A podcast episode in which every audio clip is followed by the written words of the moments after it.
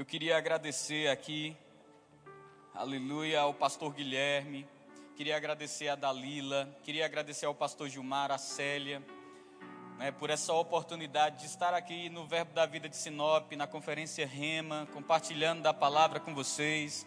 Então eu, eu tenho meu coração muito grato né, por estar aqui. Queria mesmo agradecer, pastor. Muito obrigado. Uma honra gigantesca. Né? Eu sei do, do zelo que existe sobre o púlpito dessa igreja.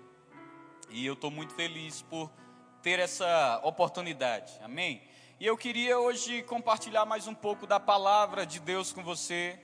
E eu quero que você comece essa noite com uma confissão de fé. Eu quero que você diga assim: Eu vim.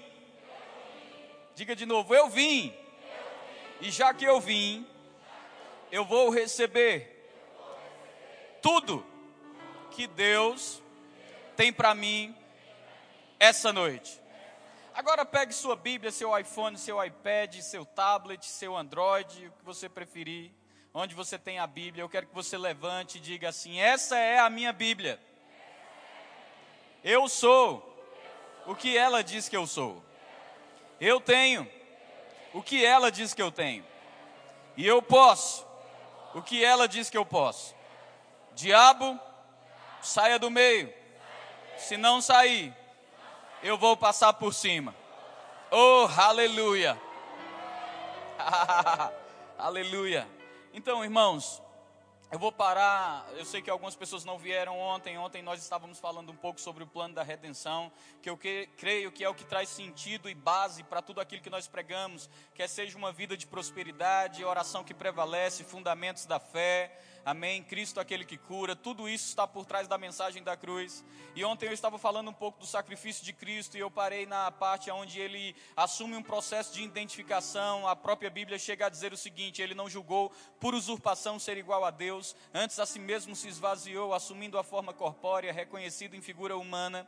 A Bíblia chega a dizer, irmãos, que quando ele vai ser traído, né, é identificado com um beijo. Então Jesus ele era realmente reconhecido em forma humana, porque até então Deus sabia o que era o ser humano, mas não sabia o que era ser humano. Jesus ele tem fome, Jesus ele vai à figueira procurar fruto, Jesus ele tem sede, Jesus pede de beber. Jesus ele se cansa, pede para se ausentar em um lugar mais reservado. Jesus dorme no meio de uma tempestade. Nós sabemos que de fato era o cansaço. Nós olhamos para a vida de Jesus, olhamos para o livro de Hebreus e vemos que de fato Jesus foi tentado em todas as coisas e que em nenhuma delas ele pecou. Mas nós chegamos num momento crucial na vida de Jesus Cristo, onde ele está no jardim de Getsemane. Ele pede aos seus discípulos para vigiar com ele e quando ele volta os encontra dormindo. Mas não é isso que eu quero enfatizar aqui o fato é que em Lucas ele afirma dizendo: Olha, eu desci do céu não para fazer a minha vontade, mas a vontade daquele que me enviou, e nós concluímos com isso que Jesus ele tinha uma vontade diferente da vontade de Deus. Depois nós vamos para o Getsemane, e no Getsemane nos deparamos com Jesus fazendo uma oração, e a oração é: Pai Santo, eu não quero, não é a minha vontade, se tu podes, afasta de mim este cálice. Era isso que ele queria dizer. Mas, contudo, que seja feita a tua vontade e não a minha vontade. Então, Jesus, ele mostra que, de fato, Lucas 8,32, se não me falha a memória, é algo real. Eu desci do céu não para fazer a minha vontade, mas a vontade daquele que me enviou. E nós começamos a entender que ele está se rendendo à vontade de Deus e ele está dizendo: Eu não quero morrer. Mas como eu falei ontem, não era a morte física que Jesus temia. Jesus estava temendo naquele momento a morte espiritual, isso o angustiava. Por quê? Porque nós entendemos que a morte espiritual seria a separação entre Jesus e Deus, seria uma morte espiritual, uma separação de Deus. Adão, ele morre no espírito, depois Adão prova a morte física. E eu estava dizendo como poderia então Jesus morrer, uma vez que a Bíblia diz: a alma que pecar, essa morrerá. Aquele por quem você é vencido, dele te tornarás um escravo. Você está conseguindo me acompanhar? Amém? Então, como Jesus conseguiria morrer? Jesus morreu pela fé, porque a Bíblia diz em Gálatas 3,13: Maldito seja todo aquele que for pendurado no madeiro. Então Jesus sabia que ao ser pendurado no madeiro se encaixaria em um pré-requisito para que sobre ele viesse, preste atenção agora, para que sobre ele viesse as, as doenças que você não deve mais dizer. Eu não sei se você sabia disso, mas você vai aprender se não sabe. Muitas pessoas chegam quando eu vou orar por cura e eu digo o que você tem. E a pessoa diz: Ah, essa minha dor de cabeça. Não, não, não, você está enganado, não é mais sua. Algumas pessoas chegam e dizem assim: Ah, e essa minha gastrite. Não, não, não, não, não, não sei se te contaram, não é mais sua, não. A Bíblia diz que Jesus tomou, ele não chegou nem a pedir, ele tomou. Aleluia, aleluia. Ele poderia ter pedido, mas a Bíblia diz: E ele tomou sobre si tomou sobre si. Algumas pessoas dizem: Ah, pastor, sabe o que é? O que eu tenho é crônico. E as pessoas falam isso para mim como se isso fosse um espanto para Deus. Será que na cruz do Calvário, quando ele foi pendurado ali, ele disse assim: Não, o que for leve, o que for o que puder ter uma cura natural está tudo bem, mas o que for crônico a gente vê o que é que faz. Não, irmãos, na cruz do Calvário foi o que é leve, o que é pesado, o que é crônico, o que não é crônico. Aleluia. Não, não. Eu já orei por pessoas que disseram assim para mim, pastor, é o seguinte, o Senhor vai orar, mas o que eu tenho é genético. Irmãos, entenda uma coisa, eu não estou aqui para desfazer da medicina, respeito o ponto de vista científico, mas eu quero dizer para você que a minha formação é só ciências ocultas. Aleluia. Amém? Então eu falo daquilo que eu entendo. Se o médico diz que não tem cura, respeito a opinião dele, mas quando eu vou para o médico dos médicos, ele me fala diferente. Aleluia. Então tem pessoas que elas deixam de receber a cura porque eles dizem: "Não, não, não, não, não é doença não, é um fator genético". Mas esse fator genético veio para te dar vida ou ele está te roubando, matando e destruindo? Porque se ele está te roubando, matando e destruindo, eu quero te dar uma boa nova. Ele disse: "Eu vim para que você tenha vida e a tenha em abundância". Se está trazendo dano para você, eu quero te dizer uma coisa: você tem que entender que quando você nasceu de novo, você nasceu na família de Deus. Na família de Deus não tem doença.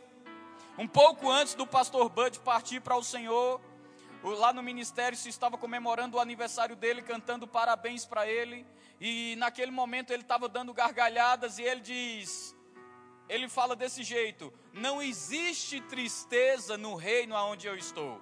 E esse vídeo casou muito bem, porque ele tinha partido para o Senhor, mas a gente tem que entender que a revelação daquele vídeo não era ele falando quando estava já com o Senhor, era ele falando quando estava aqui. Ele não disse do céu, não existe tristeza onde eu estou. Não, ele disse daqui. Ele disse: no reino que eu estou não tem tristeza. Isso é uma revelação de quem entende. Eu estou assentado com Cristo.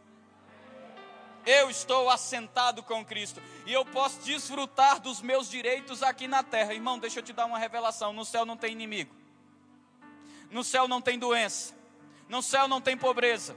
Mas quando a Bíblia diz que você pode reinar em vida, a Bíblia está dizendo que você pode viver e provar da plenitude de Cristo, do que foi conquistado nesse século, nesse mundo, nessa ocasião, na data que se chama hoje. Aleluia! Então o que é está acontecendo ali, pastor? Jesus, ele vai para a cruz e a Bíblia diz que ele tomou sobre si. Mas, naquele momento, ele está numa relutância ali, dizendo: Eu não quero morrer, provar de uma morte espiritual. Mas ele vai para a cruz e ele morre pela fé. E quando Jesus vai para a cruz e Jesus morre, algo interessante se cumpre, ele assume ali um processo agora de substituição. O que é substituição? Adão morreu no espírito, depois morreu na carne. Aleluia. Jesus vai para a cruz, ele morre no espírito. E quando ele morre no espírito, irmãos, pensa só, ele era aquele que estava desde o início, não provando de fagulhas, não conhecendo em parte, mas conhecendo face a face. Então Jesus ele morre e ele é separado, e o que é que acontece? Ali, irmãos, ele entra no processo de substituição. Quem aqui não foi batizado nas águas vai ter uma matéria que fala sobre isso. Quando você está descendo as águas, subindo as águas, você está passando por um processo onde você está afirmando sua fé. Ele morreu, eu morri. Ele ressuscitou, eu ressuscitei. Amém? Eu sei que o que eu estou falando aqui é básico, mas eu digo para você: se você pode provar da melhor comida, mas não tem nada mais gostoso do que o feijão com arroz. Aleluia. Aleluia. Então, irmãos, eu sei que identificação e substituição é feijão com arroz. Mas eu quero te dizer uma coisa: é o que vai te manter firme para crescer em outras coisas. Identificação e substituição, talvez você esteja me ouvindo aí falando, eu já sei. Que bom que você já sabe, mas você está praticando? Você está vivendo a identificação e a substituição, porque quando Jesus te substituiu, ele pagou um preço que a Bíblia diz assim: não fosse por ouro nem prata que fosse comprado, mas pelo precioso sangue do Cordeiro. Ele te tirou da prateleira de escravos e disse: agora é meu. E você, entendendo a liberdade que tem nele, disse: eu vou te servir agora por amor. Mas sabe, irmãos, nesse processo, a Bíblia fala que Jesus foi ao inferno. Muitas pessoas se escandalizam quando falamos que Jesus foi ao inferno. Eu já vi pessoas na sala de aula do Rema falando assim: como que é? Você está dizendo que Jesus foi para o inferno? Você não sabe o que está falando, e eu digo, você que não sabe o que está falando. Porque se Jesus não fosse para o inferno, você teria que passar por lá. Mas sabe de uma coisa? Jesus foi para que eu e você não fôssemos. Tem uma música, irmãos, e, e, ela fala algo maravilhoso. Pensa, primeiro dia, segundo dia, terceiro dia, Jesus está lá no lugar de sofrimento. Aleluia! Tem que entrar no seu coração o que eu estou dizendo hoje. Eu vou insistir. Jesus está lá no lugar de sofrimento. O que, é que você quer dizer com isso? Está sofrendo por quê? Pare de sofrer. Pare de sofrer. Ah, para você é fácil falar, você não sabe pelo que eu estou passando. Eu, nós não estamos aqui numa competição de miséria. Fala as tuas que eu falo a minha, para ver quem chora. Nós estamos aqui numa celebração de vitória. O irmão Reagan dizia: Eu não falo de fracasso, eu falo de sucesso. Eu não falo de doença, eu falo de cura. Sabe de uma coisa, irmão? Tem muita gente que, se você sentar com ele, ele quer mostrar para você que a vida dele é mais miserável. Não porque você não sabe pelo que eu estou passando, você não conhece isso da minha vida, você também não sabe pelo que Jesus passou. E Jesus passou por um lugar de sofrimento. Toda doença, toda angústia, toda a, a, a, depressão estava sobre Cristo. Tudo de ruim que você possa imaginar estava sobre Jesus. E quando ele morreu, ele foi para um lugar de sofrimento. E naquele lugar, irmãos, tem uma música do Diante do Trono que eu gosto dela. Ela é interessante. Ela fala assim. E no meio da festa, por que festa? Porque o diabo estava celebrando, matamos o filho de Deus aniquilamos a ameaça. Aí a música diz assim: E no meio da festa o diabo começou a ouvir passos fortes que tremiam toda a terra e foi conferir. Aleluia. Sabe o que foi que aconteceu? A justiça que julgou Adão, dizendo: Maldita é a terra por tua causa. Essa mesma justiça foi julgar o segundo Adão. E quando foi julgar o segundo Adão que puxou a ficha dele, dizia ali: inocente, inocente, inocente, inocente e inocente. Quando foi dado como inocente, meu irmão, eu quero te dizer o que aconteceu naquele momento. O Espírito que habita em mim e em você, o alto e poderoso, eu vou repetir: o Espírito que habita em nós, a Bíblia diz que esse Espírito, ele desceu com violência até as regiões aonde Jesus estava, e de repente algo aconteceu. O nosso Jesus que estava humilhado, morto, algo aconteceu, a vida de Deus que o havia deixado faz isso aqui, ó. Uou! E quando Jesus olha e ele percebe, a, a, a vida voltou para mim. A vida de Deus voltou para mim. A vida de Deus voltou para mim. A vida de Deus voltou para mim. A vida de Deus voltou para mim. E quando isso acontece, irmão, Jesus ele olha e Jesus começa a andar. E a música diz: e no meio da festa foi conferir passos fortes que tremiam toda a terra. Quando ele olha, quem está ali é Jesus.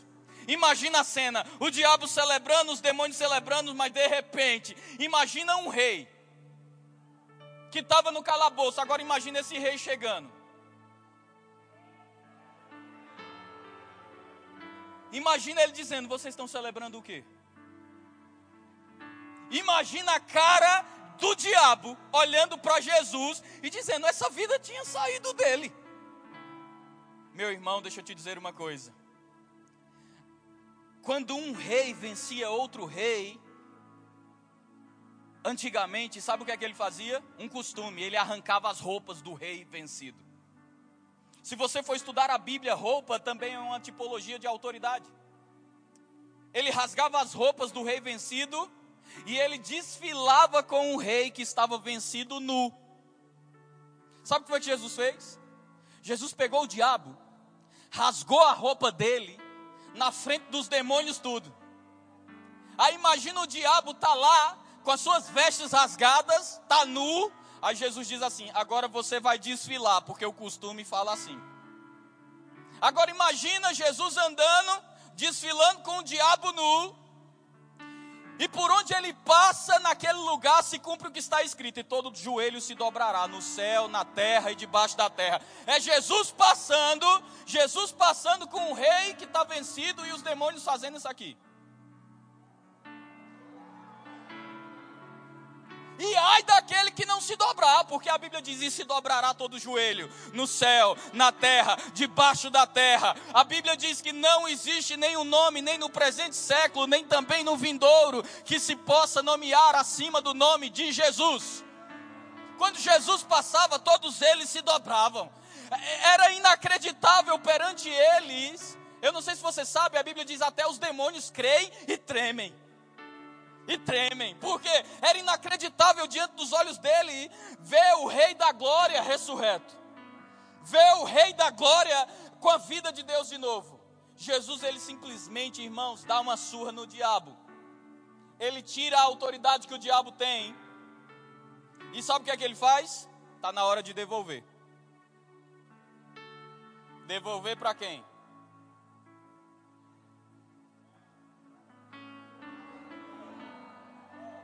Devolver para quem? Ah. Aí sabe o que, é que acontece? No Velho Testamento você olha e a Bíblia diz que tudo que foi escrito para o nosso ensino é que foi escrito. Que as coisas que estão no velho nada mais são do que a, a, a, aquilo que viria, haveria de vir.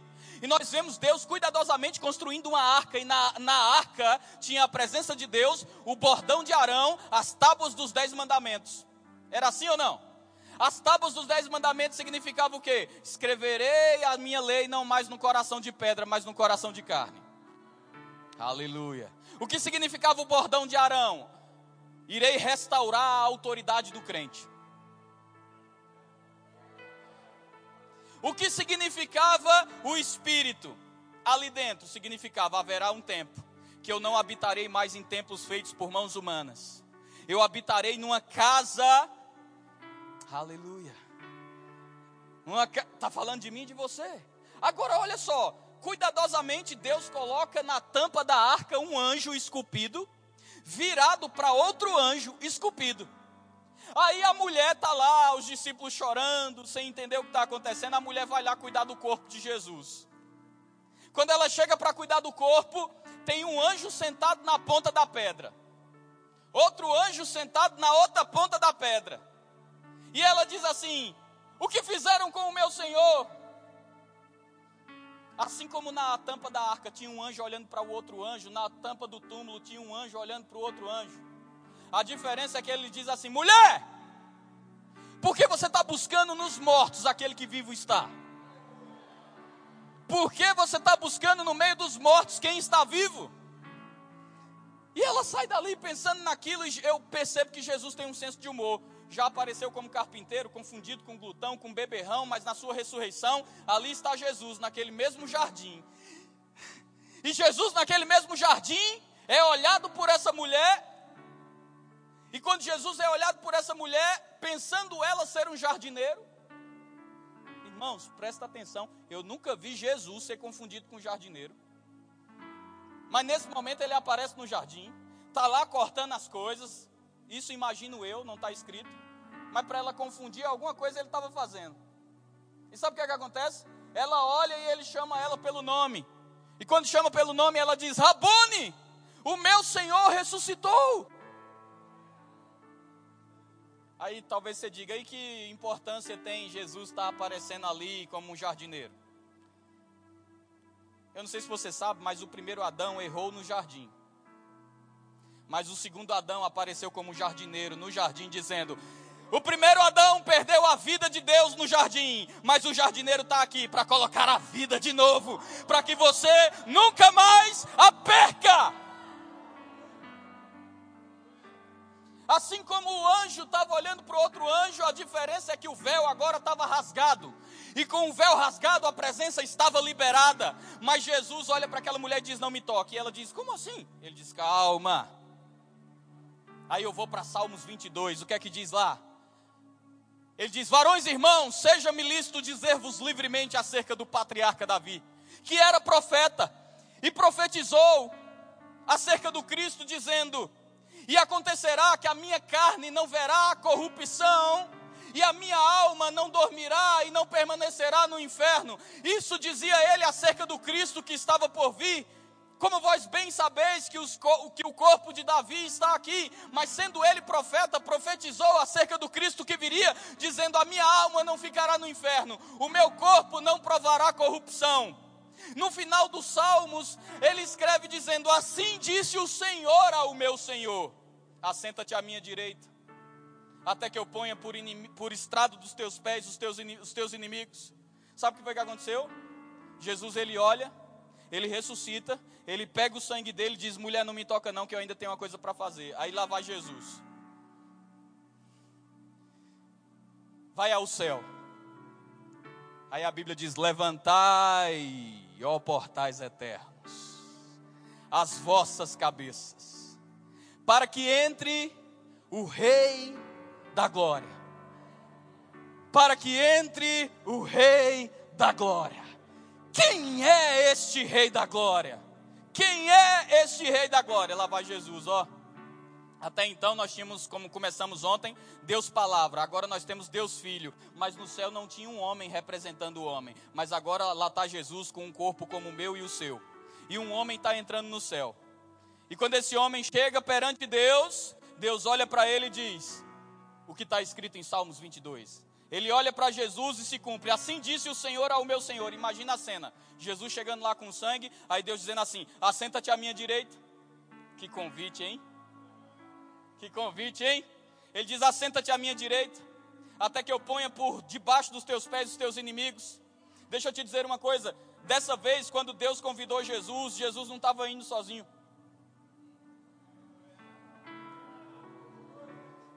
Dessa vez, quando ele convidou Jesus, ele estava dizendo assim: representante legal do homem, justificador do homem, senta e representa.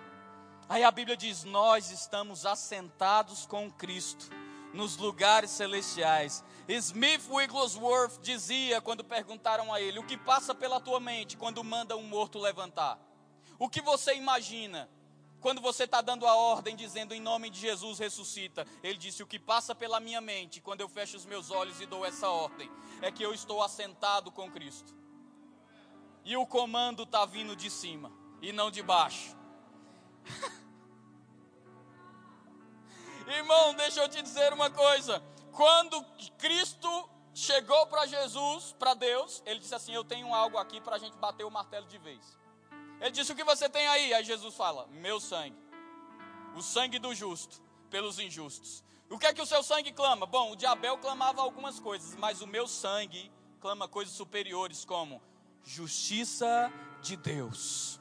O que é a justiça de Deus? É estar novamente perante Ele sem medo, sem culpa, sem inferioridade, como se o pecado nunca tivesse existido. Só tem três personagens bíblicos que se encontram nessa situação. O primeiro era Adão, estava perante Deus sem medo, sem culpa, sem inferioridade, como se o pecado nunca tivesse existido, porque de fato então não tinha existido. O segundo era Jesus, estava perante Deus sem medo, sem culpa, sem inferioridade, como se o pecado nunca tivesse existido. E o terceiro é você. O terceiro é você. Está perante Ele sem medo, sem culpa, sem inferioridade, como se o pecado nunca tivesse existido, porque Jesus restaurou essa condição. E quando Ele aponta o sangue, o sangue clama: inocente! Inocente! Por isso você pode se sentir o mais miserável, mas quando você olha para a realidade da nova criação, quando você olha para a justiça de Deus, ela aponta para você dizendo: Cristo te representa e agora você representa Cristo. Quando sentou, você sentou com ele. E daí, irmãos, ainda tem uma situação acontecendo, os discípulos ainda estão ali, Jesus aparece. Quando Jesus aparece, ele diz essa frase aqui: Pai seja convosco. Depois que ele diz essa frase, Pai seja convosco, você lembra de ontem que eu falei para você que Deus soprou sobre o homem o seu espírito?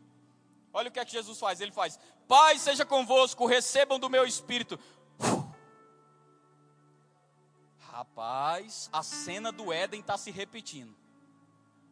Um sopro divino está sendo dado. Só que dessa vez não era sobre um, Dessa vez não era sobre um homem, dessa vez era sobre os homens. Eu fico imaginando a cara do diabo olhando e agora o homem que era pertencia a ele, era a criação dele, está comprado, e não só comprado, mas voltou a ser a imagem e semelhança. E quando esse homem voltou a ser a imagem e semelhança, só resta para o diabo agora uma coisa. E talvez você diga, e o que é que resta para o diabo? Bom, o homem nasceu de novo, o homem é a justiça de Deus, o homem recuperou a autoridade perdida. Então o que resta para o diabo? Fazer com que o homem não conheça o que tem. Oséias 4,6 diz assim: O meu povo perece, e também é levado cativo, porque lhe falta conhecimento.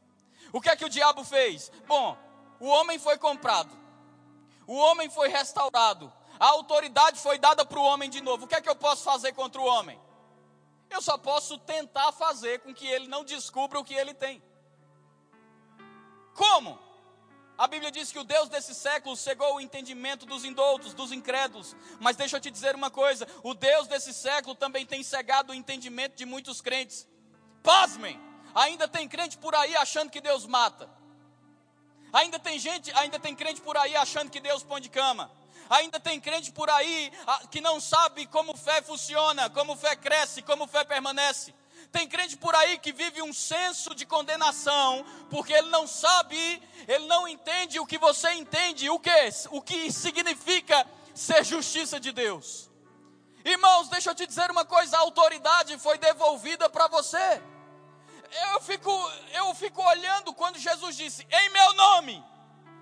O que significa isso? Eu tenho uma procuração da Luana, eu resolvo coisas para ela, e ela tem uma procuração minha, resolve coisas para mim, e é uma procuração total. Ela pode resolver qualquer coisa, e eu qualquer coisa no nome dela. Mas a igreja não entendeu que quando ele disse em meu nome, em meu nome, em meu nome, em meu nome, em meu nome, em meu nome, vocês expelirão demônios. Em meu nome, vocês imporão as mãos sobre os enfermos e eles ficarão curados. Em meu nome, em meu nome, em meu nome. Deus estava dizendo através de Cristo: tua posição foi restaurada, tua dignidade foi restaurada, você está sentado com Cristo.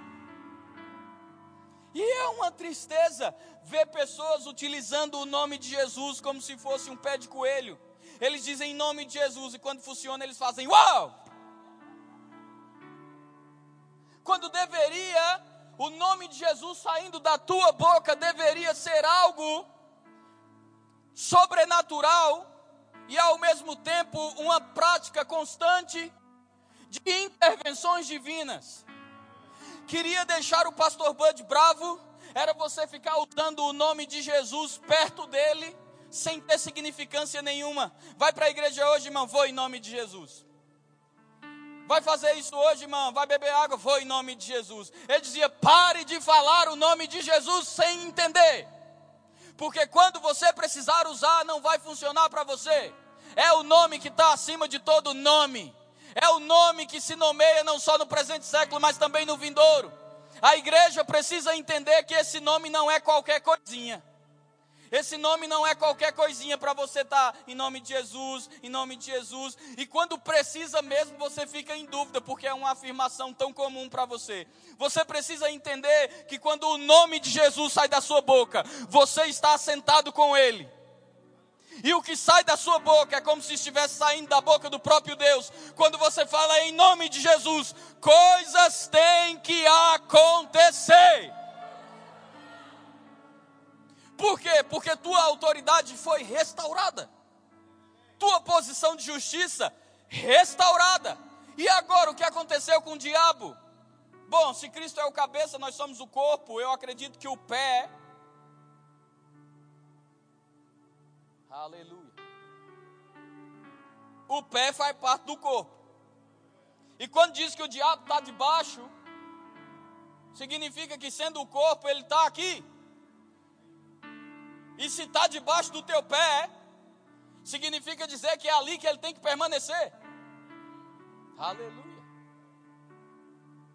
Aleluia. Aleluia. Aí o que é que Deus, o que é que Jesus faz? Aparece só para o Espírito e diz: permaneçam, pois, em Jerusalém. Até que do alto sejais revestidos de poder. Meu Deus. O homem nasceu de novo. E agora a ideia de Jesus é repartir porção de poder com o homem. E está ali o homem, esperando. Esperando. Mas de repente a Bíblia diz: Veio do céu um som, como de um vento impetuoso. E esse som encheu toda a casa. A Bíblia diz que eles olhavam e viam repartidas sobre a cabeça de cada um deles línguas como que de fogo. Que cena! O que é que está acontecendo ali? O homem que estava caído, agora ele recebeu a vida de Deus. E agora está vindo o poder do Espírito Santo, o mesmo poder que trouxe Jesus de volta, está vindo sobre a vida desse homem. E esse homem agora, ele não só está imergido em Cristo, mas agora o próprio homem deixou que Cristo fosse imergido nele. O homem está cheio do poder do Espírito Santo. Não, não, não, não, você não entendeu não. Você foi redimido. Você foi redimido. Você foi colocado numa posição de justiça. Você recebeu autoridade de novo. Junto com a autoridade veio o nome de Jesus. Junto com o nome de Jesus veio o batismo. E o batismo diz: cheios de poder.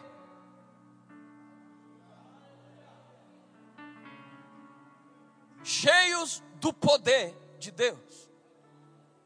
Aí eu fico vendo um estrategista em ação, chamado diabo.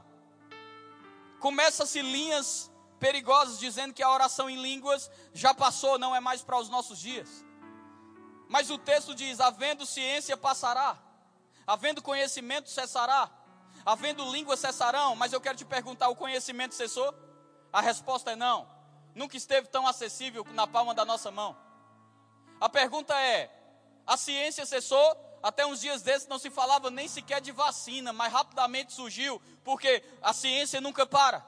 Mas se o conhecimento não cessou, se a ciência não cessou, por que línguas têm que cessar?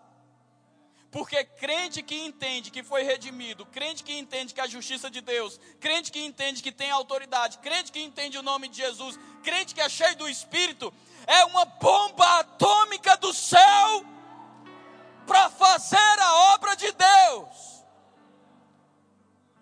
Eu digo lá na igreja, para todo mundo. Pastor Bud dizia: pessoas pensam que eu prosperei porque vim para o Brasil. Você pode me soltar no lugar mais pobre da África e eu vou prosperar do mesmo jeito.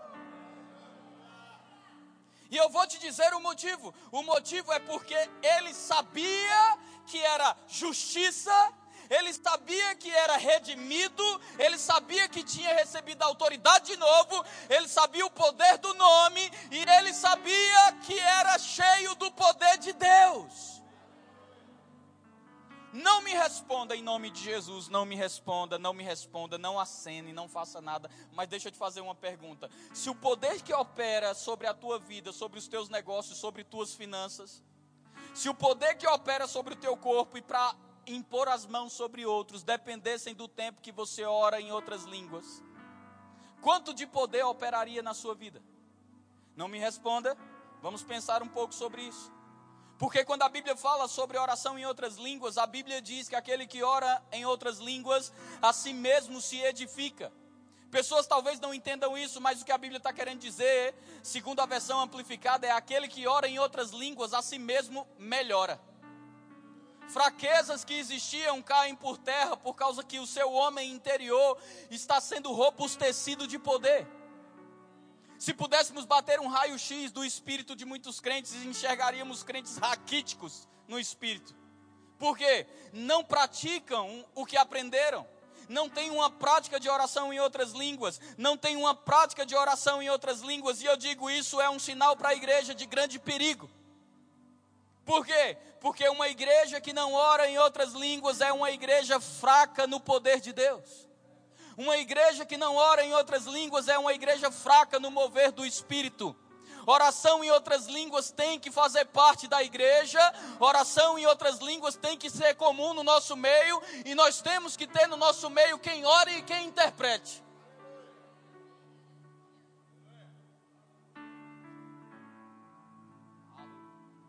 Se tivermos hoje aqui línguas e interpretação, muitos ficarão confusos. Talvez pensando como isso acontece. Não, não, não, não, não. Não pode ser algo que para você seja estranho. A Bíblia fala sobre oração em línguas, dizendo tem que orar, e se for para a igreja toda, quando orar, tem que interpretar. Pastor Bud pregando, irmão, não adiantava os pastores subir lá e de repente, por perceber a unção, começar a fazer rabacandarabachar. Ele dizia: agora vai interpretar. Porque você falou e a igreja ouviu, e aquele que vai falar para a igreja em outras línguas tem que ter um intérprete para que haja edificação. Da mesma sorte, quando ele estava pregando, alguém se levantava fazendo, ele fazia, senta! Porque o Espírito Santo que está aqui, aí não vai interromper o Espírito Santo que está aqui. Porque tudo tem que ser feito com ordem e com decência. Oh, aleluia. A pessoa que sentava voltava? Resposta: não. Mas eu digo para você: quem ficava aprendia. Isso significa o quê? Os dons têm que operar, mas se nós não trouxermos uma evidência, e a Bíblia diz que oração em línguas é uma evidência. O que significa evidência? Algo que dá para ver, algo que pertence ao homem que foi restituído. Meu irmão, imagina só. O irmão Reagan fala que uma vez ele teve uma visão de dois cabos que desciam do céu e ele pegava nesses cabos. E ele diz que ele percebeu que quando orava em outras línguas era como se duas, dois cabos do céu energizasse o seu espírito. Rapaz, você tem uma conexão direta com o céu para o poder operar sobre a tua vida. Aleluia.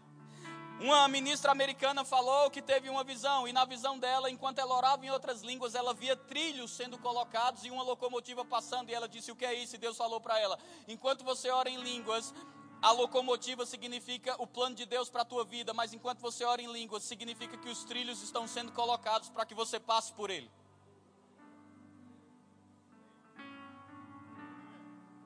Aleluia. A segunda linha diz assim: crente não pode receber o batismo, porque o batismo no Espírito Santo você precisa chegar a um nível de santificação para poder recebê-lo. Mas em verdade, em verdade eu vos digo que a Bíblia afirma: Ele já vos chamou santos, justos e irrepreensíveis. Não se trata de espiritualidade, se trata de lógica gramatical. Se ele já vos chamou, está no passado. A Bíblia diz: Ele já te chamou santo, justo, irrepreensível. Então você não precisa chegar no nível de santidade. O que você precisa entender é que Ele já te chamou santo e justificado. O problema é que nós confiamos mais na obra que fazemos para Cristo do que na obra que Cristo fez por nós. E esperamos chegar no nível de santificação para receber algo do Senhor. Mas deixa eu fazer uma pergunta aqui essa noite. Quem aqui tem certeza que se morrer hoje vai para o céu? Levanta a mão. Deixa eu ver. Tem algumas pessoas com a mão baixa. Mas deixa eu te dizer uma coisa: o céu é um lugar santo Irmãos, eu fiz uma pergunta. O céu é um lugar santo? Sim. Então, se você é santo o suficiente para entrar no céu, que é um lugar santo, você é santo o suficiente para aqui na terra receber um presente do céu. Não, porque pensa só, se você é santo o suficiente para entrar no céu, por que você não é santo o suficiente para receber um presente do céu? Não tem lógica. Mas quando o senso de dignidade é quebrado e as pessoas recebem o batismo, o batismo que é recebido é tido como comum, porque nós ensinamos que existe e é para todo mundo, e todo mundo pode desfrutar dele. E o povo gosta mesmo é de ser VIP. Ou seja, se é para todo mundo, não é tão importante. Se é para todo mundo, não deve ser algo tão interessante. Maria, que chegou ontem na igreja, recebeu o batismo. E por causa disso, não percebem que o que Deus quer é que toda a igreja ore em línguas, que toda a igreja seja afogueada, que toda a igreja esteja cheia do Espírito. Pessoas chegam na hora do louvor, irmãos, e eles dizem assim: Nossa, quando o louvor estava ficando bom, acabou. Não, não era o louvor que estava ficando bom, é você que chegou frio e só se aqueceu no final. Fogo na sua vida diária, rapaz, pode ser que todos os instrumentos dê defeito, mas você vai sapatear do mesmo jeito, porque o fogo está por dentro, o fogo não está por fora. Aleluia, aleluia. Agora, observa comigo. Pessoas começaram a ser batizadas no ônibus, no banheiro. Esses dias eu vi um amigo meu estava pregando e chamaram ele para uma pregação online. E nessa pregação online ele pregou e 30 muçulmanos receberam o batismo no Espírito Santo. 30 muçulmanos. Não, você não está entendendo, você ouviu bem. Foram 30 muçulmanos orando em outras línguas. Tem sido noticiado que um homem de branco está aparecendo por lá Aleluia. E esse homem diz assim: Eu sou Jesus. E tem deles que estão sendo salvos e sendo batizados, e a igreja brasileira está inerte ao poder de Deus. Como? Não está orando. Agora, a Bíblia fala que o Espírito Santo intercede por nós nas nossas fraquezas. O que isso significa, pastor? Significa dizer, irmãos, que existe algo que o diabo pode fazer ainda. O que é que ele pode fazer? Sugerir. E essa palavra fraquezas é a palavra asteneus, e dessa palavra asteneus é tirado cinco fraquezas que paralisam o crente. Eu posso ensinar um pouco para você? Cinco fraquezas que paralisam o crente. Dentre elas estão a palavra cacos. O que significa cacos? Cacos significa alguém mentalmente confuso ou opresso. Mentalmente confuso ou opresso. Por quê? O diabo lança uma ideia, a ideia é aceita, gera um caminho, o caminho, uma vez acessado na sua mente, gera uma fortaleza. Mas eu quero te dizer uma coisa: quando cacos entra em ação, a Bíblia diz: as armas da nossa milícia não são carnais. As armas da nossa milícia não são carnais, mas poderosas em Deus para destruir sofismas e fortalezas e toda altivez que se levanta contra o conhecimento de Cristo. Mesmo que uma fortaleza seja gerada, Deus providenciou armas que são espirituais. Depois disso vem a palavra Maláquia, e essa palavra é extremamente perigosa, por quê? A palavra Maláquia, ela fala sobre uma condição que se repete várias e várias vezes, baseada no flagelo romano. O que isso quer dizer? O soldado romano, ele pegava alguém, batia, batia, batia, quando estava carne viva, ele jogava no, no, no porão, e quando a pessoa estava se recuperando, ele tirava do porão, colocava de novo no tronco e batia, batia, batia, jogava lá, dava água, dava comida. Quando a pessoa estava depois de algum tempo se recuperando, ele colocava no tronco e batia, batia, batia. E isso daí era chamado de malac. O que é que o diabo tem feito? Primeiro, deixado pessoas mentalmente confusas ou opressas. O que mais ele tem feito? Ele tem feito com que toda vez que você se recupera de uma situação e você pensa, eita, agora eu estou bem, meu Deus, graças a Deus passou, essa situação retorna para a sua vida e vira na sua vida um ciclo vicioso. O que, é que você está querendo dizer com isso? Pessoas que são curadas, por exemplo, de pressão alta. Aí elas recebem e depois de um tempo pressão começa a subir de novo.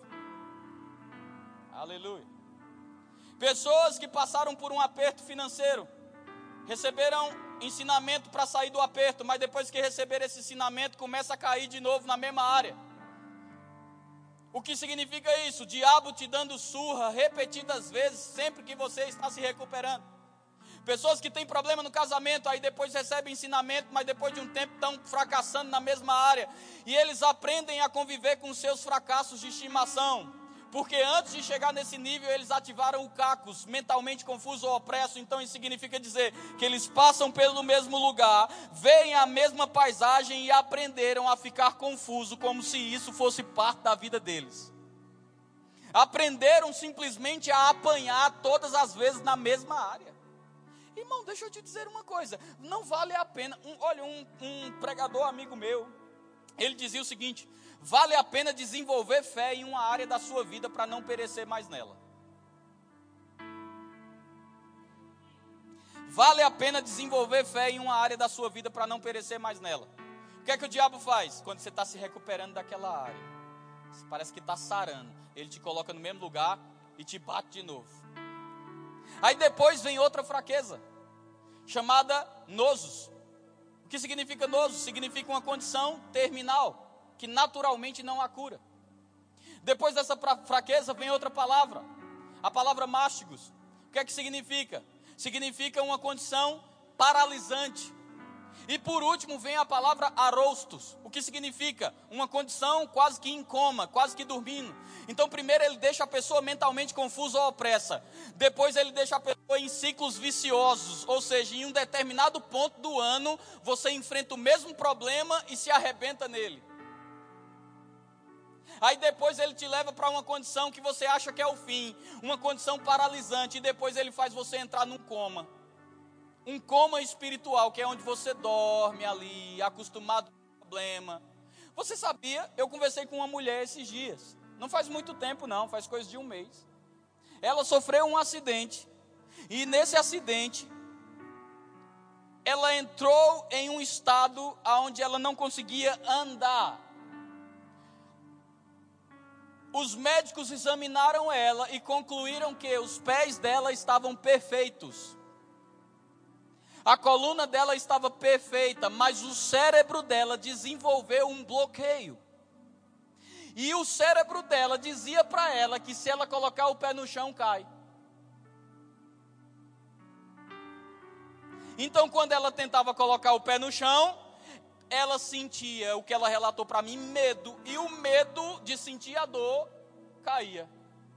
Aí ela diz: Como vou receber a cura? Eu disse para ela: Deixa eu te dizer, o que aconteceu na tua vida é que Cacos entrou, te deixou mentalmente confuso ou opresso. Depois o diabo veio com uma surra que você leva todas as vezes que você acha que está se recuperando, injeção na coluna, etc. Todas as vezes você acha que está se recuperando, que agora vai andar, você esbarra no mesmo problema, o medo. Depois ele veio com outra situação. Ele diz para você que é o fim e que você se acostume com a situação que te paralisou a ponto de dormir em cima dela. Ela disse: Eu percebo isso mesmo. Eu disse: Por que você percebe isso? Ela disse: Porque eu me acostumei com as dores que sinto. Não, não sei se você está entendendo. Alguém, um ser humano, viver a vida porque ele se acostumou a sentir dor. Ou seja, a dor que ele tem, ele entendeu o que? Cara, eu já me acostumei, eu sinto mesmo. Então eu vou conviver com isso. O pior momento da tua vida não é quando o diabo se levanta. O pior momento da tua vida é quando você decide que aquilo que o diabo levantou para te paralisar, para te deixar confuso, você decide que aquilo vai fazer parte da sua vida. E você decide se acostumar com aquilo. Mas irmãos, quando eu olho para a obra da cruz, quando eu olho para o que Jesus fez, quando eu olho para o preço que Jesus pagou, eu não consigo me acostumar e nem me ver vivendo uma vida medíocre. Eu não consigo me acostumar e viver vivendo uma vida abaixo do que Ele me chamou para viver quando pagou um preço. Pessoas aqui nessa igreja estão acostumadas a viver na condição financeira que vivem. Aleluia.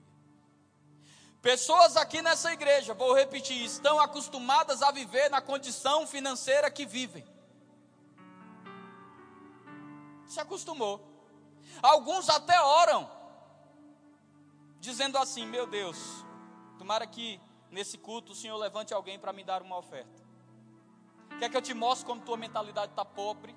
Quer que eu te mostre como tua mentalidade está pequena? Deus não está apreciando o povo que está dizendo: Eita, esse ano eu vou ganhar um carro. Eita, esse ano eu vou ganhar uma casa. Eita, esse ano eu vou ganhar uma oferta. Deus está apreciando o povo que está dizendo assim: Esse ano eu vou dar um carro. Esse ano eu vou dar uma casa. Esse ano eu vou dar uma oferta. Viu como a mentalidade é diferente? Ganhar é bom? É bom. Mas eu vou te dizer, no olho de Deus é melhor dar. Porque só dá quem tem. E porque estamos acostumados a olhar para a situação pensando quem vai resolver. Por que nós não começamos a nos levantar por dentro dizendo eu quero ser um solucionador de problemas? Um solucionador. Oh, rapaz. Deus se chamou para ser um solucionador de problemas. Agora o que é que acontece? Quando essas fraquezas vêm na vida do crente, e é isso que o irmão Reagan viu, é isso que homens como Ed do Friends viu, é isso que generais de Deus viram. Um povo que não entende que foi redimido, não entende o preço que foi pago, não entende o que isso significa, não entende a autoridade, não entende o nome de Jesus, não entende o revestimento de poder. São pontos simples. Mas por não entenderem, Ed do Friends falou, irmãos, um pregador norte-americano, que 90% dos crentes no mundo vivem abaixo do que Deus chamou eles para viver. Não, você não está entendendo. 90% dos crentes. Isso foi uma experiência espiritual que ele teve. E ele conta que 90% dos crentes vivem abaixo do que Deus os chamou para viver. E eu vou te dizer, essa noite eu vim aqui, meu irmão, para te dar um empurrão. Eu quero tirar você da sua zona de conforto. 2022 vai ser mais um ano que eu vou fazer isso, isso. Rapaz, 2022 tem que ser o seu ano. 2022 tem que ser o ano que você se descobriu como justiça, que você se descobriu como realidade, que você entendeu a autoridade que tem, que você entendeu a usar o nome de Jesus, que você entendeu que é revestido de poder. Porque, meu irmão, pensa só, Pensa comigo, ser mentalmente confuso ou opresso é ruim? É ruim. Você acha que está acontecendo ou não?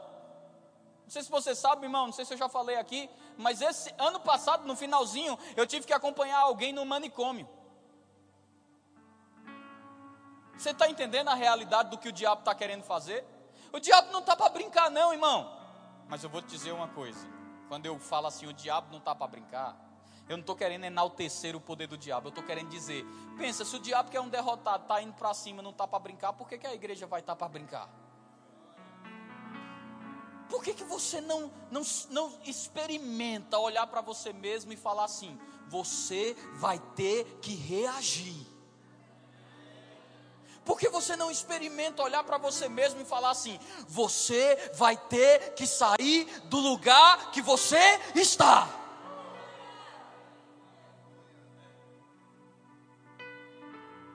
Sabe o que aconteceu? Eu fui dar aula no Rema, lá em Brasília, pastor Joselito. Aula demonstrativa. Isso foi em novembro de 2021. E, ele, e a diretora disse para mim, pastor, não estranhe não, vai ter um intérprete desse lado, porque a gente está colocando uma turma agora de surdo mudo. Fiz, eita, isso é novo para mim. E quem me conhece dando aula sabe que eu não falo devagar. Aleluia. E eu disse, eu tenho que falar devagar. E a intérprete disse, fale na velocidade que quiser, eu vou acompanhar. E eu ainda fiquei pensando, será que ela sabe do que ela está falando? Mas eu lembro que a turma estava lá sentada, eram seis pessoas surdo-mudo. E eu comecei a ministrar sobre a autoridade do crente. E um deles começou a fazer um gesto assim, ó. E eu disse: Bom, eu tenho uma técnica. Se eu noto que alguém não está concordando com o que eu prego, eu não olho para ela. Aleluia. Aí sabe o que é que eu fiz? Sabe o que foi que eu fiz? Eu parei de olhar. Ele levantou e quando eu vi tinha alguém pegando no meu braço.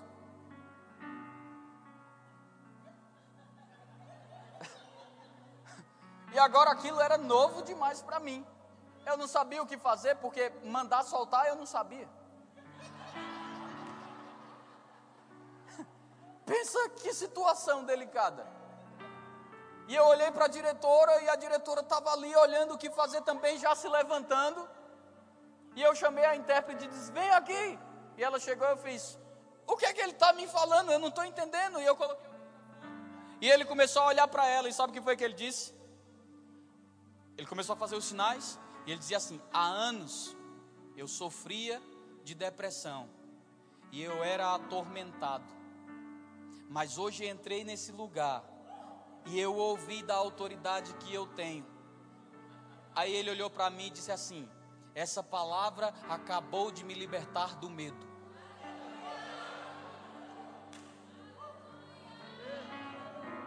E quando ele disse isso, sabe o que foi que ele fez? Primeira vez lá. Ele saiu correndo.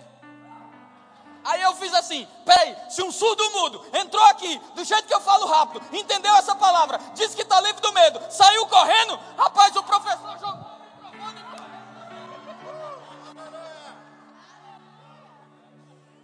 Aí foi diretora correndo, foi o resto dos mudos correndo lá.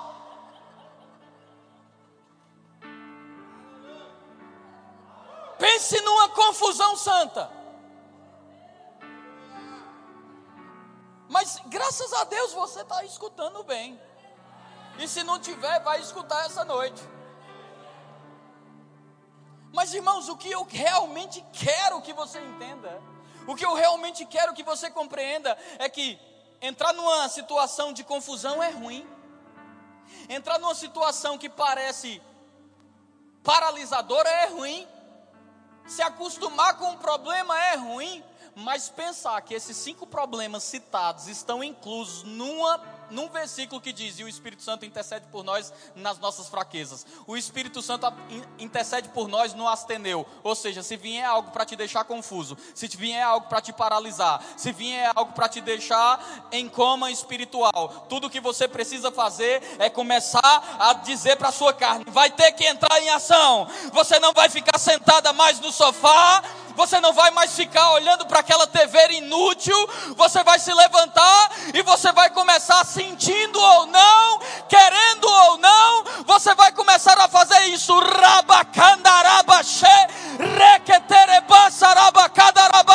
E você só vai se levantar daquele lugar quando você perceber que a presença manifesta de Deus começou a te sacudir.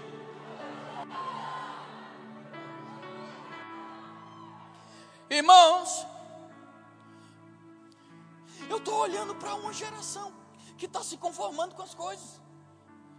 Na primeira rasteira que o diabo dá, ele olha e faz: Ah, eu vou parar.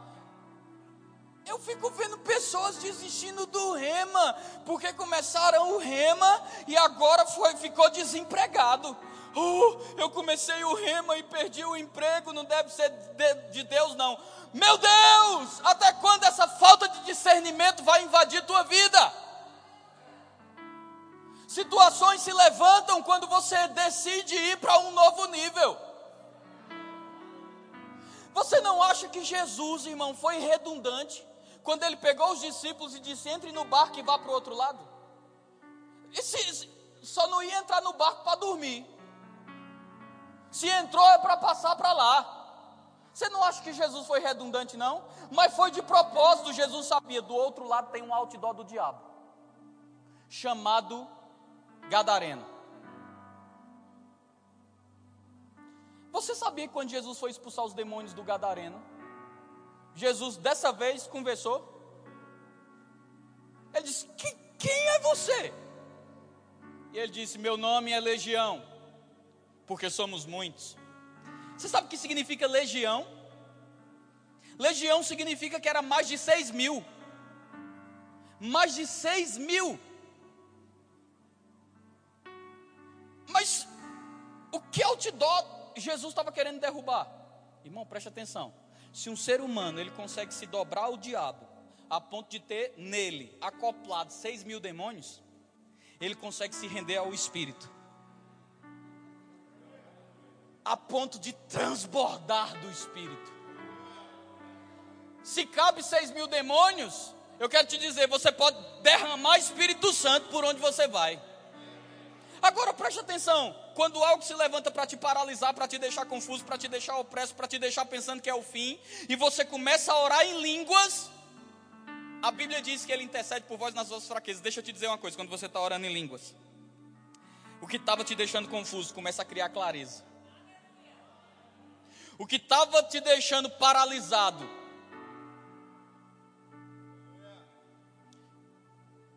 ímpeto do Espírito começa a subir dentro de você. Uma indignação espiritual começa a vir dentro de você. E você começa a se levantar por dentro, dizendo: Eu não preciso viver desse jeito, eu não preciso aceitar isso na minha vida aquilo que estava te deixando dormindo no espírito, achando que era normal, quando você começa a orar em outras línguas, pelo menos cinco fraquezas que eu citei para você são literalmente despedaçadas na sua vida. Literalmente. Agora você não acha interessante que quando você está orando em outras línguas, teu telefone toca? Você não acha interessante? Quando você está orando em outras línguas, você é chamado para fazer alguma coisa. O irmão Mark Hanks, ele disse que uma vez conversando com o irmão Reagan, e o irmão Reagan disse que sentou e disse: Vou orar uma hora em outras línguas. Sabe o que foi que aconteceu? Quando ele pegou para orar uma hora em outras línguas, aí o diabo chegou e disse assim: Ei, tu sabe que tu tem aquela conta para pagar, né? Ele fez assim: Ah, é, diabo? É assim? Vou orar duas. Aí ele começou, quando foi chegando perto das duas, o diabo disse assim: Tu sabe que tem aquele negócio na igreja que só você pode resolver, né? Ele fez: Ah, é, diabo? Vou orar três. E ele disse que quando foi na terceira hora, o diabo disse assim: Tu não acha que tu já orou demais, não? É melhor parar e preparar teu sermão. E ele disse para o Mark Hanks: Quando o diabo está tão preocupado com a tua oração, que ele manda você ir preparar uma pregação.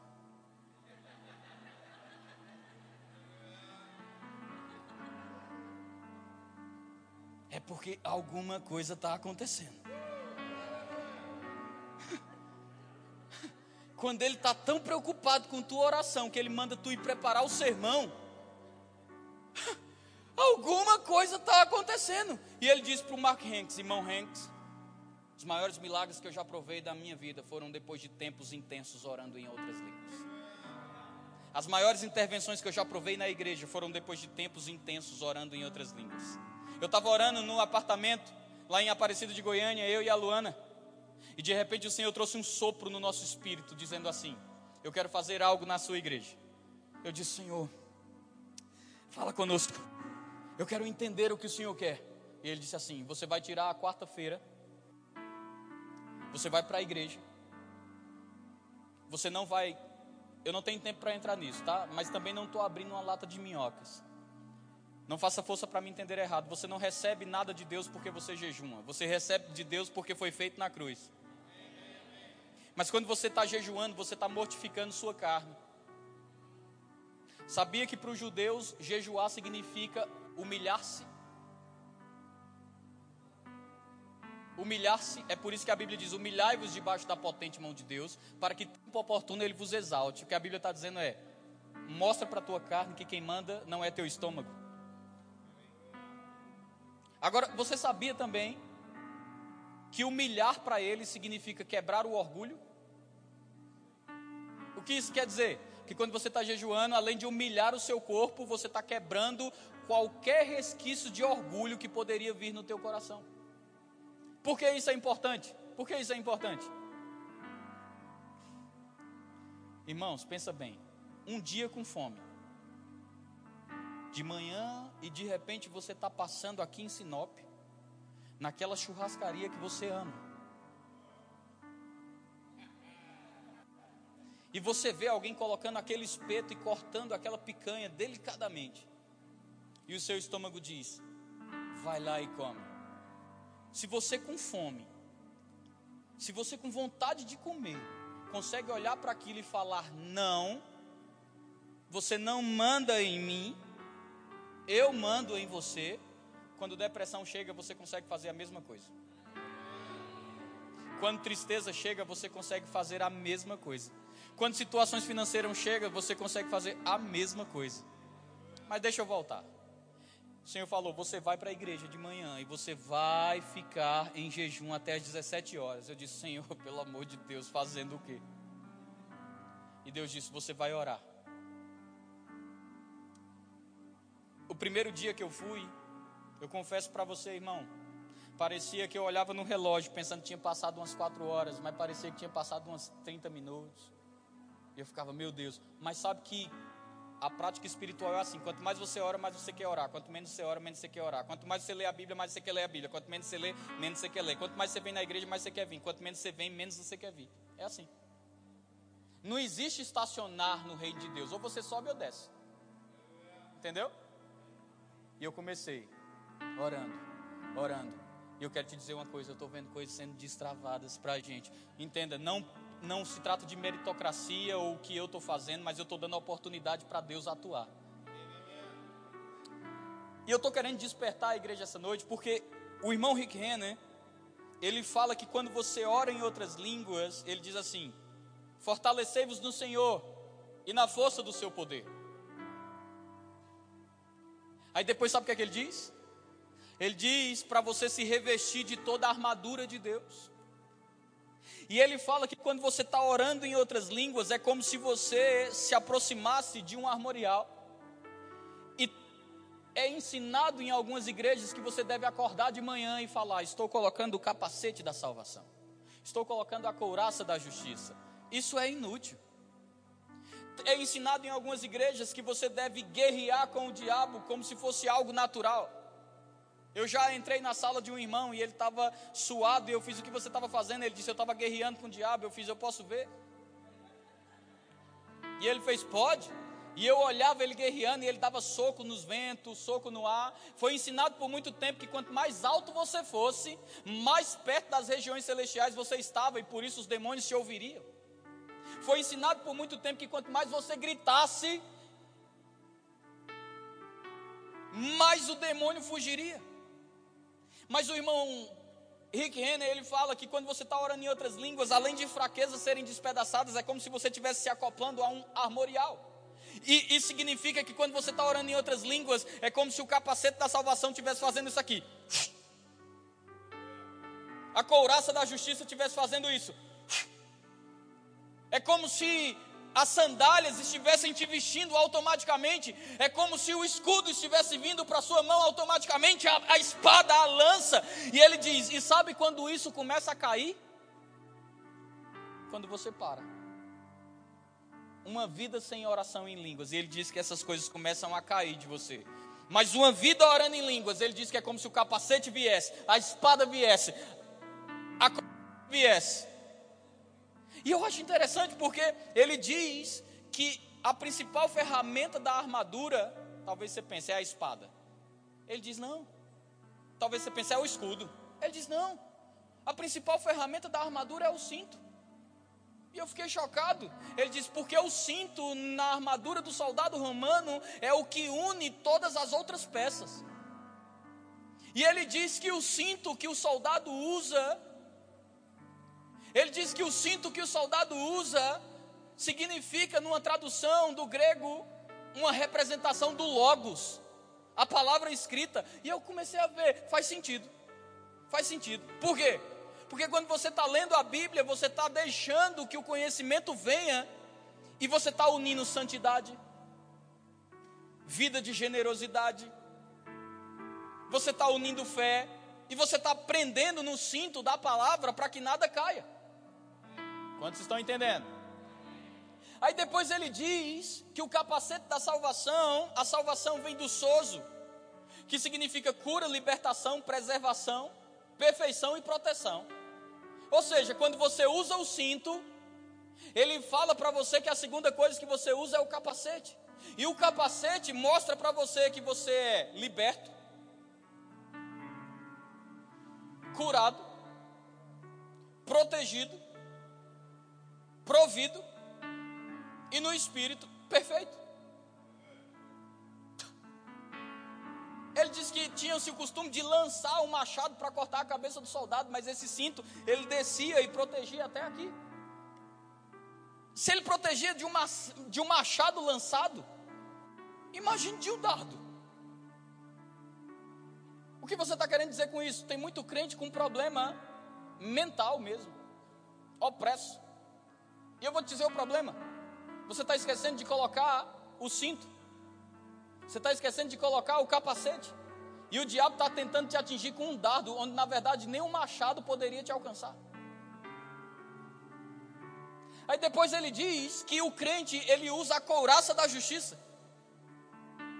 E ele diz que a couraça era feita de um metal que quanto mais ele usava, quanto mais ele usava. O que significa o uso? Consciência. Quanto mais ele usava, mais esse metal se esfregava.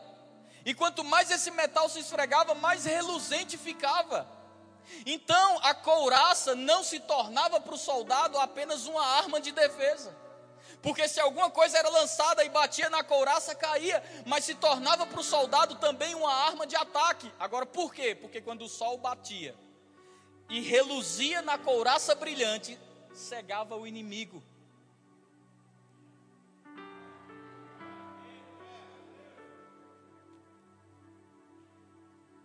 Quanto mais consciente da justiça, quanto mais consciente da justiça, quando o diabo vem chegando.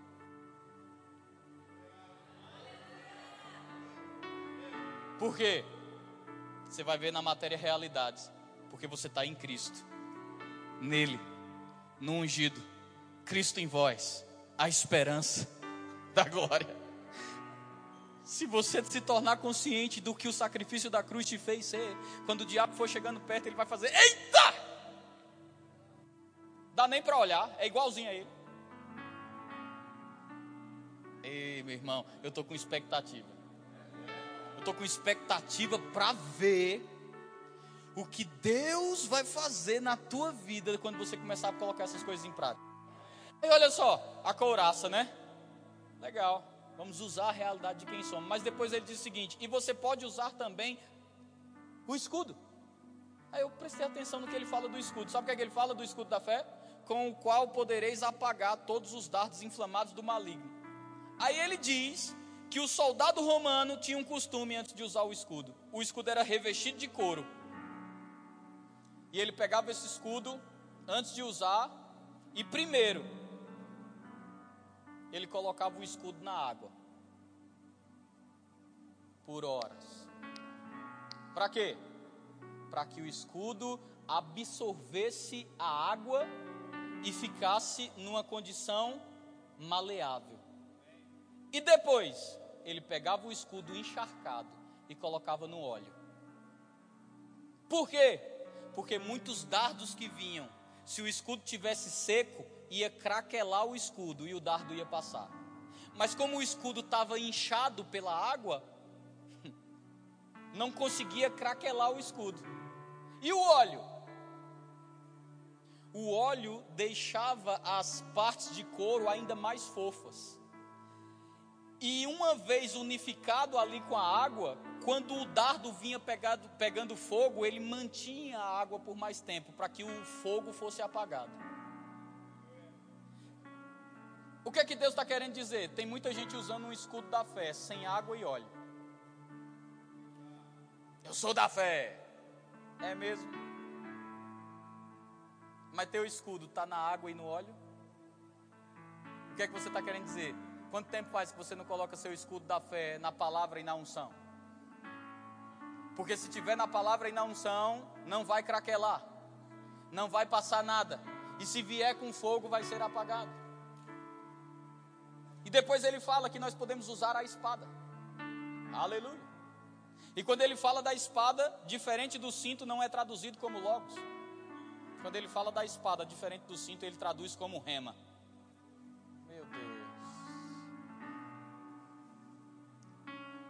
Está na hora, irmãos, de nós entendermos a palavra da fé que chegou a Sinope a palavra da fé que vocês foram tão ensinados e continuam sendo ensinados de crer com o coração e falar com a boca, deve continuar acesa em vocês.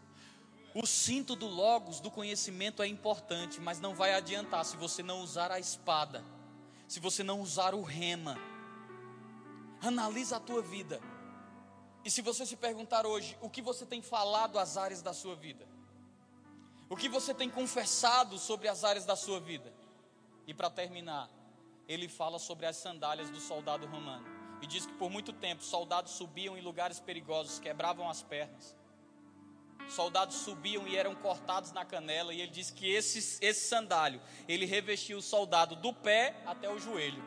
Porque se batesse na canela, não cortava. Se batesse nos pés, não acordava. E eles ainda colocaram debaixo do pé do soldado romano espinhos pontiagudos. E o que era dito sobre o soldado romano era o seguinte: dura coisa é cair quando os soldados romanos estão em marcha, porque eles nunca param para levantar ninguém. Se alguém caísse no meio dos soldados, ele viraria ali carne viva, porque eles foram treinados para marchar e não para parar.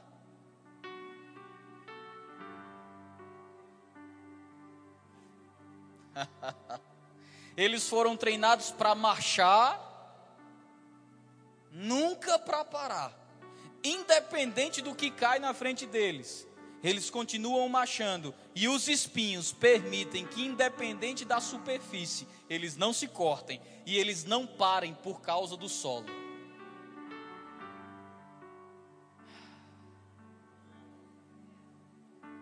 A última coisa que ele fala é da lança, e ele diz que essa lança era para chegar aonde a espada não chegaria, e ele diz que essa lança é a lança da oração e da súplica.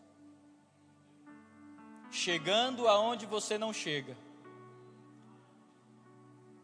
Aí eu juntei e eu pensei: se a gente consegue entrar numa atmosfera de destruir as fraquezas, e ao mesmo tempo que você está orando, você está destruindo fraquezas, é no mesmo momento que você está se equipando do seu armorial. E eu fico pensando, se o povo se levanta, sabendo o que foi feito na cruz, sabendo que é a justiça de Deus, sabendo que tem a autoridade, que tem o nome de Jesus, quebra as fraquezas, se reveste da armadura, eu fico pensando, rapaz, quem pode parar essa igreja? Quem pode parar o que Deus quer fazer em Sinop? Quem pode parar o que Deus quer fazer na sua vida? O que eu estou querendo dizer hoje é que Deus está convocando um exército. O que eu estou querendo dizer hoje é que Deus está convocando o seu exército. Na cidade de Sinop, Deus está convocando o seu exército.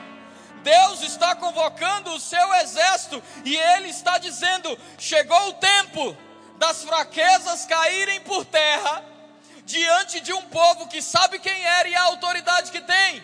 Chegou o tempo das fraquezas caírem por terra e um povo se levantar debaixo da minha armadura e ir para cima.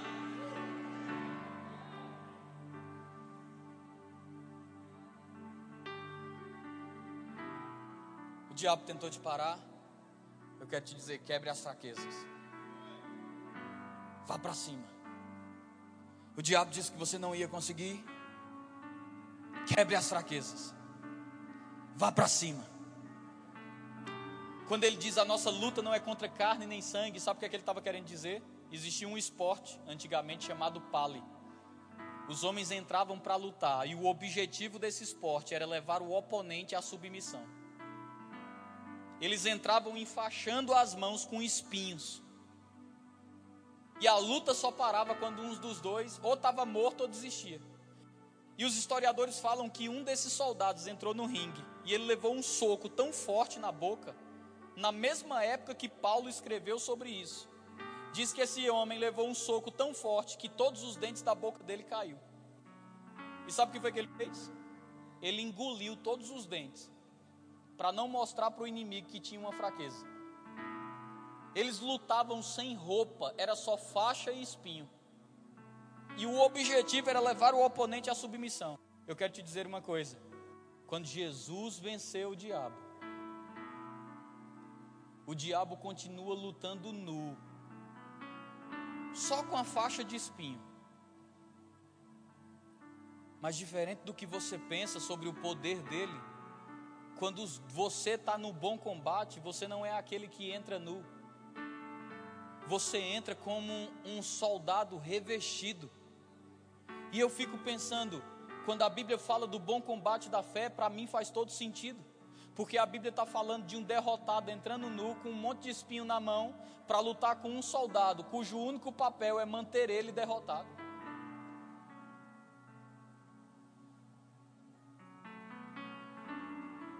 A Bíblia está falando que ele está lutando contra um soldado totalmente equipado, cujo único papel é continuar mantendo ele derrotado. A Bíblia está falando que ele está lutando com um soldado devidamente ocupado, equipado, cujo papel é apenas continuar mantendo ele derrotado. A Bíblia está falando que ele está lutando contra um soldado, cujo único papel é continuar mantendo o inimigo nu derrotado. Imagina espiritualmente o diabo e o que está vindo contra a tua vida entrando no ringue. E imagine que está entrando um homem totalmente desarmado, nu, enquanto você está totalmente equiparado. Eu pergunto: quem leva vantagem? Outra coisa, o homem que está entrando no ringue acabou de levar uma surra feia. Eu pergunto qual é a vantagem que ele tem contra o corpo de Cristo. A outra pergunta que eu faço é: a Bíblia diz que as portas do inferno não prevalecerão contra a igreja. E as pessoas sempre enxergam isso como sendo o diabo avançando e a gente resistindo. Não, entenda o versículo, diz que as portas do inferno não prevalecem contra a igreja. A igreja avançando, as portas recuando.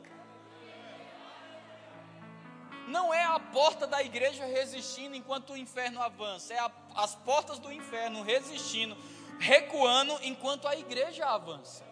O que eu quero dizer para você é: independente do que o diabo tem feito, que vantagem ele tem sobre a sua vida? A, a pergunta que eu quero fazer essa noite é: se Jesus de fato fez tudo o que eu preguei, se ele conquistou tudo isso e te colocou numa posição de vantagem, para lutar com um diabo que está nu e acabou de levar uma surra. Isso, a pergunta que eu faço é: por que, que essa doença deveria hoje permanecer na sua vida? Por que, que isso que está afetando suas finanças deveria permanecer? Eu quero que fique bem claro: Deus está fazendo uma convocação para um exército se levantar, destruindo fraquezas e se revestindo de uma armadura e de uma identidade de justiça. Eu acredito que um grande resumo para o que eu preguei hoje seria: assuma sua identidade, quebre suas fraquezas e se revista da armadura.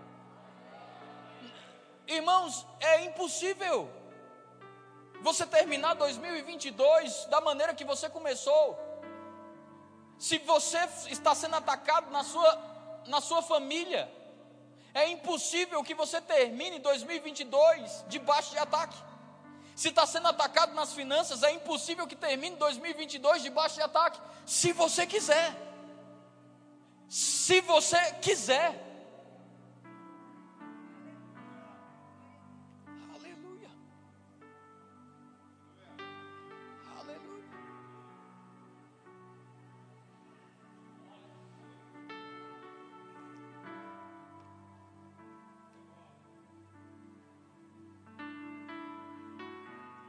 Acho que eu preguei para você hoje. Se você quiser, coisas vão mudar. Se você quiser, coisas vão ser transformadas. Não pare no meio da marcha, irmão. Não pare no meio da afronta. Se o diabo te pressionar, você tem que aprender a pressionar o diabo. Se situações se levantarem, você tem que se aprender a se levantar contra essas situações. Você não está na desvantagem. E como eu prometi ontem, eu sei que a palavra da fé é carregada de sinais, prodígios e maravilhas. E o que eu preguei, falando que Jesus está vivo e que venceu o diabo, vai ser demonstrado. Se você está aqui e você tem algum problema de coluna, eu vou começar por isso. Eu quero que você venha aqui na frente. Jesus está vivo. Jesus está vivo. Jesus está vivo. Jesus está vivo. Rapaz, você tem que pelo menos reagir a essa verdade. Jesus está vivo vivo. Aleluia. Aleluia. Obrigado, Pai. Jesus venceu. Obrigado, Pai. Jesus derrotou o diabo.